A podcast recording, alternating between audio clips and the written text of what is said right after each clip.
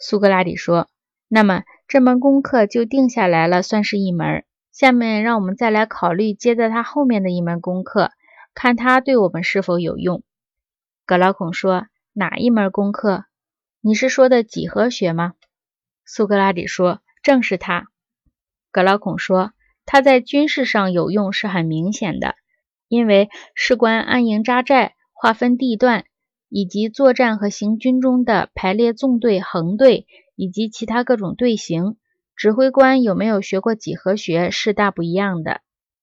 苏格拉底说：“不过，为满足军事方面的需要，一小部分几何学和算术知识也就够了。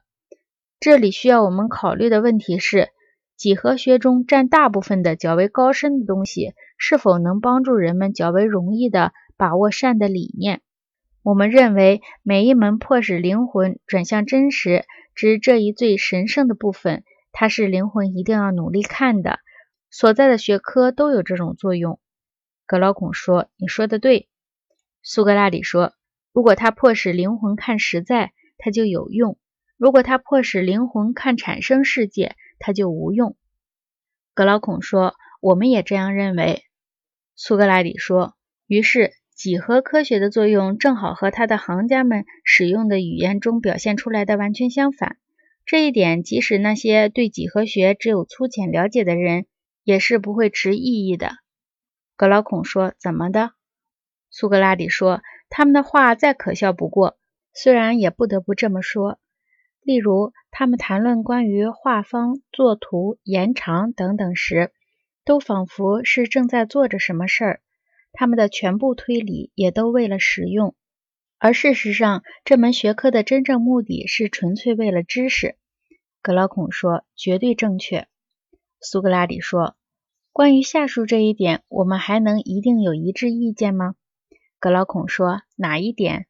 苏格拉底说：“几何学的学科乃是永恒事物，而不是某种有时产生和灭亡的事物。”格老孔说：“这是没有疑问的。”几何学是认识永恒事物的，苏格拉底说。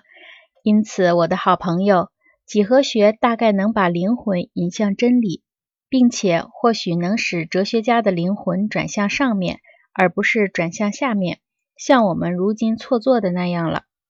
格劳孔说：“一定能如此。”苏格拉底说：“因此，你一定得要求贵理想国的公民重视几何学。”而且它还有重要的附带好处呢。格劳孔说：“什么附带好处？”苏格拉底说：“它对战争有用，这你已经说过了。我们也知道，它对学习一切其他功课还有一定的好处。学过几何学的人和没有学过几何学的人，在学习别的学科时是不大相同的。”格劳孔说：“真的非常不同。”苏格拉底说：“那么，让我们定下来吧。”几何学作为青年必学的第二门功课，可以吗？格老孔说：“定下来吧。”